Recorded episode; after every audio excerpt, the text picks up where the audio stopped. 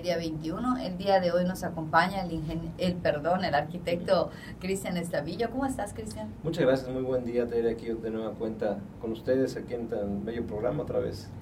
Eh, Muchas participando. La, la, ingeniería y la arquitectura, la construcción es. nuestra pasión. Bueno, Cristian, el día de hoy habíamos platicado con, con la arquitecta Lorna y contigo antes sobre el diseño, sobre los proyectos ejecutivos y nuestro último tema fue pues, sobre la planeación de obra y que queríamos como que darle un poquito más de seguimiento porque nos quedamos, la planeación es muy amplia, tú sabes, ¿no? Entonces quisiéramos que nos platiques desde tu punto de vista sobre esa planeación. Claro que sí, muchas gracias. Bueno, ya como lo habíamos platicado en programas anteriores, la parte del diseño y la parte de la construcción, pues van muy de la mano, ¿no? Para poder desarrollar ya al final la obra. Por una parte que a veces se nos olvida o que no es muy vista que está a veces este, no está tan a la mano de todos es la planeación. Eh, desde mi punto de vista, en lo que yo he participado en proyectos este, de, una, de una escala mayor, sí es muy importante esta planeación porque empieza exactamente desde los permisos, ¿no? Claro. Desde que vas a tramitar tus permisos, desde un año antes a veces de empezar la obra, tienes que empezar a hacer esa gestión para saber dónde estás parado, qué vas a hacer y qué necesitas para poder construir esa obra y lo que estás comentando, desde un año tienes que empezar los permisos a veces.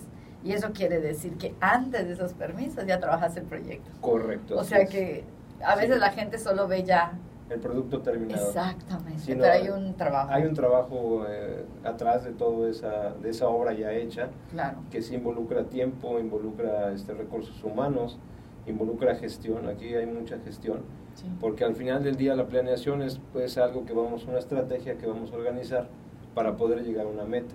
Y esa meta pues, es la construcción de la obra. Y también en algunos casos, por lo menos en la, parte que yo he colaborado, también entran diversas áreas que no tienen que ver directamente con la ingeniería y la arquitectura o la construcción, como el área, por ejemplo, de postventa o el área de gestión, en donde te van dando un cierto lineamiento hacia dónde va el proyecto y siempre estás en continua comunicación con estas áreas. Hablando, por ejemplo, del tema de vivienda, ¿no? que es lo que yo me Adelante. Y sería bueno como que tener un ejemplo completo. Sí, por ejemplo, un ejemplo este que yo participé fue un proyecto, un fraccionamiento aquí en Mérida, en el cual se empezó a diseñar desde hace año y medio ¿Para venta por Infonavit o para venta, general? para venta por Infonavit. Ah, para venta Entonces, está desde ver el terreno, ver las condiciones del terreno, ver la cuestión legal y la cuestión de, los permisos para qué se puede hacer en ese terreno, qué densidad de población te permite, obviamente, toda la reglamentación de fraccionamientos del Ayuntamiento de Mérida. Y ese es un trabajo fácil, dura un año, esa gestión. Sí, no lo dudo. Y al principio el desarrollador pues trae una meta, no quiero hacer muchas casas en ese terreno, ¿no? Sí, hay una, quiero mil. Quiero mil casas, ¿no? Y ahí es donde realmente creo que sí es muy importante y yo aplaudo mucho la labor de, la, de, la, de las leyes y de las normas que nos rigen, porque es, es, lo que te permite hacer y lo que va, digamos, en, en sintonía con el desarrollo urbano de la ciudad.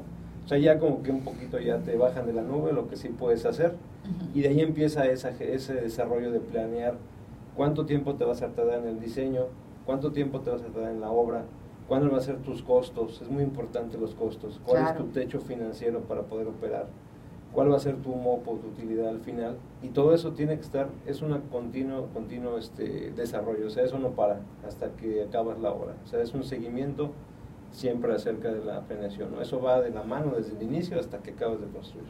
Claro, y como tú decías, el desarrollador tiene enfocado cuánto voy a invertir y cuánto voy a sacar. Sí, eso es lo que le importa al desarrollador. O sea, tú como profesionista tienes que tener también esa, esa expertise o esa parte de poder tener la visibilidad de que lo que quiere el desarrollador o lo que va a invertir, tú lo vas a poder lograr. Claro. Obviamente poniéndole en la, en la mesa, en la realidad, lo que sí se puede y lo que no se puede hacer.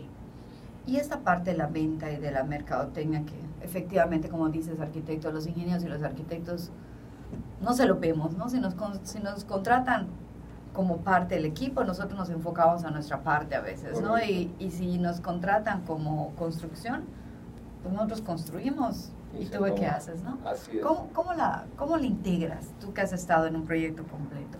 Bueno, ahí por ejemplo hay, hay un área que es eh, como un, digamos, un director de proyecto, okay. que es una persona que tiene ya la capacidad o tiene la, habilidad de poder eh, poder este, poner ya en una cuestión de venta o de una, una, cuestión abierta hacia el público lo que realmente la gente quiere. Y ellos son los que nos van dando esa, esa pauta desde el diseño, desde las necesidades de la vivienda o el producto que se quiere lograr hasta la obra. Ellos siempre nos van dando esa, esa guía, ¿no? Mira, el mercado quiere esto, el mercado este, está buscando esta parte, eh, y siempre hay una comunicación continua. La, la preventa y la postventa son, es algo muy importante que va muy ligado al proyecto, porque desde ahí empiezan a verse números, verse cómo va el proyecto, hacia dónde se está encaminando, y es una meta que hay que cumplir. Entonces va sobre esa meta, ¿no? Para poder llegar al, al número de casas o al producto que quieres lograr. ¿Cuándo empieza la mercadotecnia en forma, lo que tú hablas, la preventa? ¿Cuándo empezamos con la preventa? ¿En qué etapa de la obra? Como para ubicarnos como técnicos la preventa, como en qué vas? ¿Vas en cimentación? ¿Vas en...? De, hecho, la, bueno, en lo que yo he participado, la preventa eh, empieza un poco después de que ya están autorizados los permisos.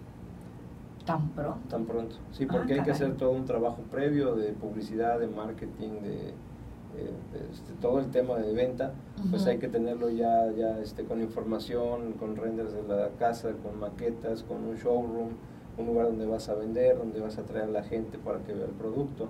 Entonces, esa parte de, preventa empieza acabando los permisos y desde ese momento empieza la obra y antes de la obra tú ya tienes que tener ya algo que mostrar al cliente.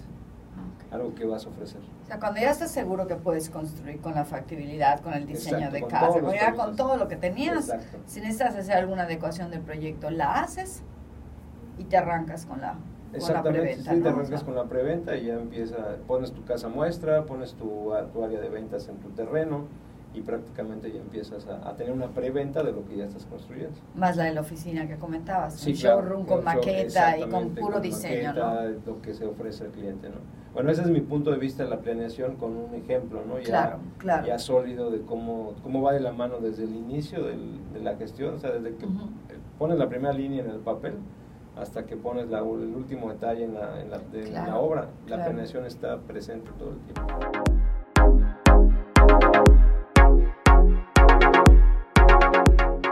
Es una inversión costosa el tema de la planta. Estamos hablando de millones de pesos dependiendo la capacidad de esta planta. Pues si uno invierte desde un principio a hacer la planta completa, pues te vas, vas a invertir la mayor parte de tu, de tu, de tu dinero en, en, algo que no va a operar al 100%. Por eso es bueno planear para que esta planta vaya creciendo conforme el fraccionamiento. Y ya hay ingenieros que se dedican exactamente a ese tema en plantas de tratamiento y te van obviamente este, llevándole la mano para que este proyecto sea integral. La urbanización, este, en arquitecto, ¿cuándo la terminan? De estos seis años, ¿cuánto es tu tiempo de urbanización? Dos años y medio ya tienes y ya estás por concluir. Mm, sí, la urbanización, como les decía, el proyecto se divide en seis etapas y cada etapa tiene su urbanización, su infraestructura y la vivienda. Entonces, primero se hace la urbanización, se empieza la infraestructura y luego se desarrolla la vivienda. Entonces, cada etapa va a tener esa, esa, e, ese, ese, ese conjunto, ¿no? Ok. Así es. Qué interesante ver todo el trabajo que hay antes de poder ir a, a Infonavida a comprar una casa. Sí, es un trabajo de mucho tiempo, pero vale la pena.